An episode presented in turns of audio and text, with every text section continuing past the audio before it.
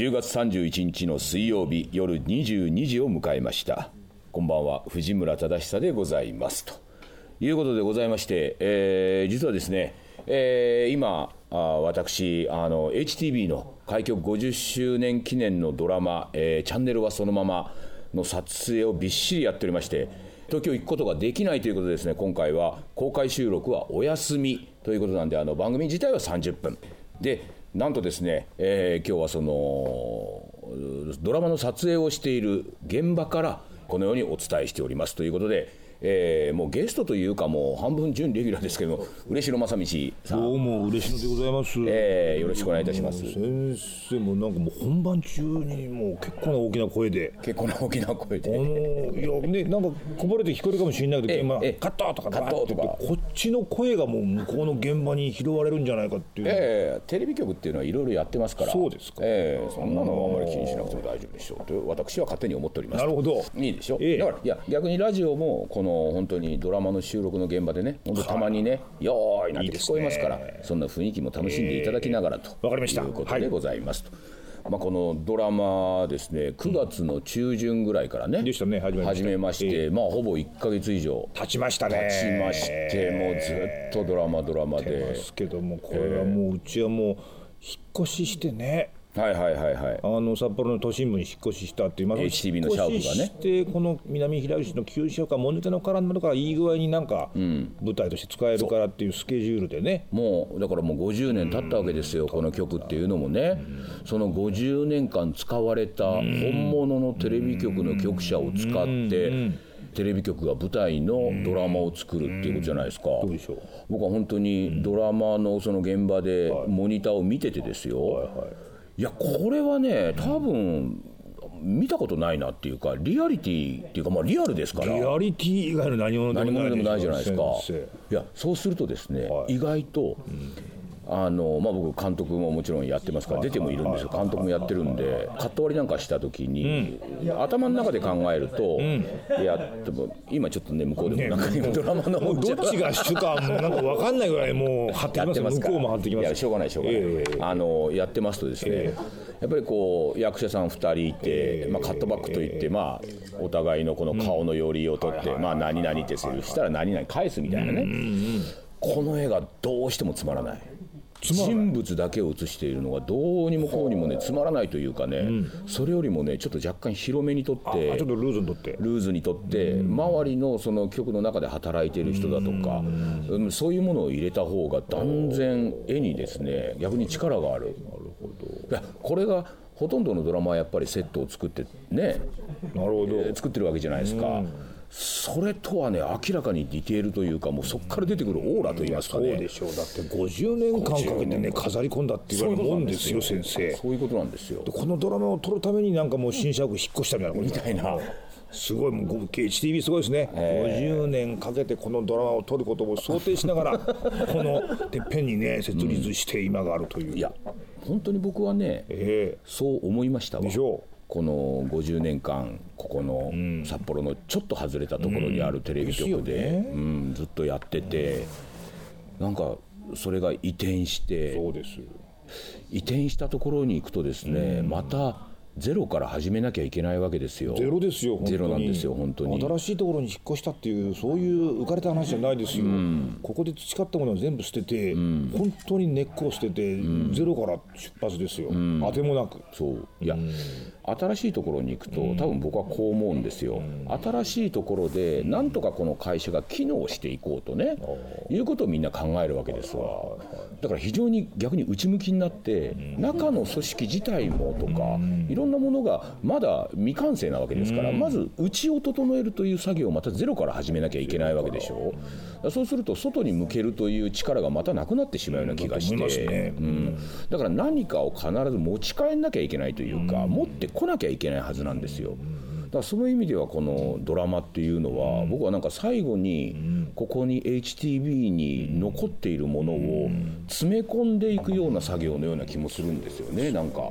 こうみんなこれがやっぱり忘れてしまうじゃないですか。ここで50年間あったことっていうのはやっぱりリセットされてしまうと。でもこのドラマを撮っていることによってその局舎のディテールであるとかなんだとか。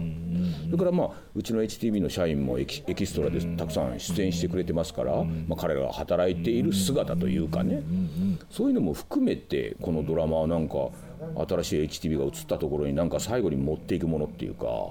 なんかそういう気はしますよなんか。なんかねいやだからその佐々木典子先生が10年前にそのローカル局のネタで漫画を作りたいっていう時にたった1曲だけ田舎の住宅地にポツンとあるってはいう HTV に目をつけてそこにポテンシャルを感じて取材に来たっていう。で漫画が先に先行してあってっていうことはなければですよ50周年記念だからっつって自曲を舞台にねはいはい。ドラマを作ろうなんて発想もないしないでしょうね。そんなオリジナルで発想したらちゃんちゃらおかしいし、みたいな話じゃないですか、その辺からなんか妙な感じがするわけですよ、なんでそういうものが10年前に仕組まれてなと思っちゃったりするわけですよ。そして移転した後にですよ、私あなたわ我々はですよ、移転も分からずにね、毎日変わらずここに出社するわけですよ旧社屋に。僕らだけなんですよ。でしょ？で全然移転なんかもう全然眼中にないっていうか、もう完全に我々はもう本末転倒しちゃって、当たり前のようにこの廃屋であるはずのところに、で映画の美術さん来てますから、普段通りに飾り込まれちゃってもう報道も残ってるって状況で、なんかねよくあるじゃないですか、あの誰もいなくなった住まなくなったね、はい。お屋敷に、はい。夜な夜なこう明かりが灯って、はいはい。えー宴が広められてこう単なる調べ、ね、美人がいっぱいいるところにこうふらふらっと来るっていう主人公があって階段見えた話あるじゃないですか、はいはいはい。あれに近い状態になってたと思うわけですよ。そうですね、えなんか不思議なね今空間になってますねこの我々は非 HTV 常に不思議な体験をしてるね。作品を作ってるっていうその奥になんか渦巻いてるものを感じるんじゃないですか。そうなんですなんかどう入ってもアクションな気がするわけですよ、この作品の向こうに、だからここの作品の仕上がりに一体何が映ってるんだろうかっていうね、そういう期待がすごくあります。ありますあります、え総監督をやってくれてるね、映画監督の本博さんが、いやこれはこの、ね、ドラマであることともう一つこの曲の記録っていうことを非常に大事っていうことを言ってて、いやその意味がなんか僕は最近ようやくそう実感として分かってきたなってだいう。んだん実感しますよね、ここにいるから気がしましたね。だってこのドラマが終われば、もうこの局舎は形がなくなっていくわけですよ。なくなっ。ちゃうんですよ。そうなんですよ。もうすでになんかスタジオの内装なんか解体しましたよ、だけでびっくりしたわよ、本当に。え本当に剥がしてなくしてると思って。そう、だからその最後の、この50年の一つのテレビ局の何かが多分ね、ね。このドラマにはあの取り付いてというか。いやありますよ。だからそう思いうなんかこう肉体とは違う、精神のようなものがこう映し込まれるような感じがするんじゃないですかこれだから本当にねドラマを撮っててもその引き絵というかね全体がいろんなものが映り込む絵という方が断然力強いっていうのはこの HTV がねなんか最後に力を出してるようなね。もうあのオンボロのなんかこう局舎がね、わけのわかんないなんかこう粗末なあの渡りとかはい丹念に取られですよ、丹念に撮ってるんですわ。空撮なんかもね、はい。札幌がわーってこうかっこよくはい。全部見えるって時にね、もうずっと大通りポンが中に抜けてきて南開きのてっぺんまでこう来てですよ。そうなんです正面じゃなくですよ、なんか小汚い裏口の方にこう入っていくなんていう、えー絵が最初のオープニングにね。あるんですけども。からなんていう感じのやつもあるじゃないですか、でそれをやっぱり見てドラマ見た後に「うわあ HTV ちょっと行ってみたいね」って思ったらもう何にもないっていうさ。そうなんですよ。いやそうなん珍しいドラマですこれいやもうまだねあのドラマのね、話はしたいんですけどちょっととりあえずねそうですね。はい。1曲目「えー、Men at Work」で「Who Can Be Now」というわけで聞いていただいたのは「Men at Work」で「Who Can Be Now」といやいういい曲でしたね。これは僕がねね。これは本当に好きのね。もう昔から好きな昔好きだった曲っていう。であのドラマね、ドラマのあれですけれども、まあ、今回のあの主演はですね、吉根京子さん、はねいらっしゃいまして。もうすっかりもう雪丸花子になっちゃいましたね。なっちゃいましたね。びっくりしましたね、非常にやっぱり漫画をね原作でドラマ化するっていうとやっぱり非常に難しいところがたくさんあだるんってもうビですね。ジュアルから何からもうキャラから、もう描ききってますからね、ファンとしてはそれが、もうその辺目の前に出てこないと承知しないというところがあるから、難しいです難しいんですよ。でだから吉根さんもね、あの最初の頃はやっぱりいろいろ随分と彼女は悩んで悩んだというかね、まあ難しい難しいっていうのも言ってましたしっていうのはあるんでしょうねとは思いましたけどね、今こっちもね手探りなんでね、もう演出する方もですね。あなた爆笑してますねもはや。ねいやあのいろいろと悩みながらやって僕は何でしょうかね、その1週間2週間経った時からですね、もう芳根京子がやる雪丸花子にですね、もう僕ハマりましてですねなるほど。彼女が何かやるたんびにもう俺笑っちゃうんですよ。出ますもんね。もうなんだかね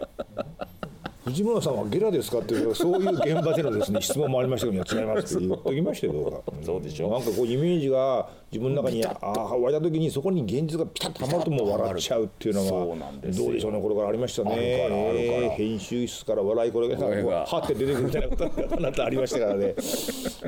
いや今その状態がですねこれはいいじゃないですか。芳根京子さんの中に僕は見出してしまってですうね彼女が何か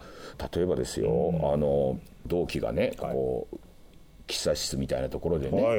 みんなで喋ってるところに、バーッと雪村花子がねあの忙しそうに走り込んできて、わーって走り込んでくるシーンがあるんですけど走り込んできたら勢い余ってですね、コップの水が飛びましてですね、その山根君っていうね、あのもう雪丸花子の一番の被害を受けるやつに、案の定やっぱりかかるんですね。奇跡ですね。あれは奇跡的なカットですねと思いまして。でももう一回やるってたってできませんからね。すごいですね。それ撮ってた。えー、撮ってましたね。でみ見事にカメラの前に水しぶきがわっと上がりましてですね。すごいですね。これは奇跡を。CM で撮るんだったら大変だっていう段取りですけど。ねあれを一一発でというかそんなことするつもりもなかったんだけど靴が滑りましてですね。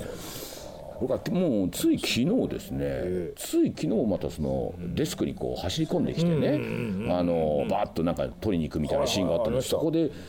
吉根京子はしもうしたたかに膝を打ちましてですね。あのー、私脇で聞いてましたけどもガーンっていうなんか音がなんか聞こえてきましたけどあらきょんちゃんが。吉根京子さんが。彼女がですね。勢い余ってですね飛び込んできましてですねそれに膝ガーンって当たってですねでそれで痛い痛いってセリフないですよ痛いって。だけどもうそれはもう一発 OK で。いいタイミングですね。いやもうそしたらもうこちらはもう大喜びですよ。いやいいシーンだったって言ったらマネージャーが飛んできましてですね。最初にかける言葉は大丈夫ですか？じゃないんですか？って言われてマネージャーも面白いこと言うじゃない面ですか。白いこと言うねえそんなのでまだ他にもありますよちっちゃいんですけどね。あの虫網でねあありましたねバッタ取るみたいなバッタを取るみたいなシーンがあって必死に公園でやってたらで。すね。あ取りすぎてですね網が折れましてですね折れましたね。本番中に折れましたね。後ろに折れて途方に暮れているという。あれはねもう雪丸花子ですよあれは。そこもやっぱりね仕掛けるとしたら大変ですよ。大変です。いやだからもう完全にだからもう最初の頃は彼女も、いやなんかこう騒がしくしようとか、なんでしょうかいろいろ自分で漫画を読んで、彼女はだから台本に漫画のシあーンを全部こう貼り付けて、でもやっぱり漫画っていうのは非常にその表情がやっぱり一足飛びに泣いてるところから怒ってるところまで一足飛びに行っちゃうわけですよ。コマですからコね。マですから、でも人間っていうのはいきなり笑ってるとこからそんないきなりね怒るところまでいけないからその間にあるんですけど漫画はそれがないからやっぱり喜びっていう表現はやっぱり涙を流して笑ってるみたいな表現になっちゃうわけですよ、ね。笑いって爆笑っていうのは。でも人間爆笑はねそんなにね、別に涙流してね笑ってなくても爆笑っていうのは多分あると思うんですけど、みたいなことで吉田さんは多分そのその漫画通りにやるとやっぱりオーバーアクションになってしまうっていうところがあってそれがねやっぱり彼女も迷っていたところだし、まあ、演出陣も同じように悩んでいて、これはやりすぎなんじゃないのかとか。なんていうところがですね最近このところ、もう吉根京子は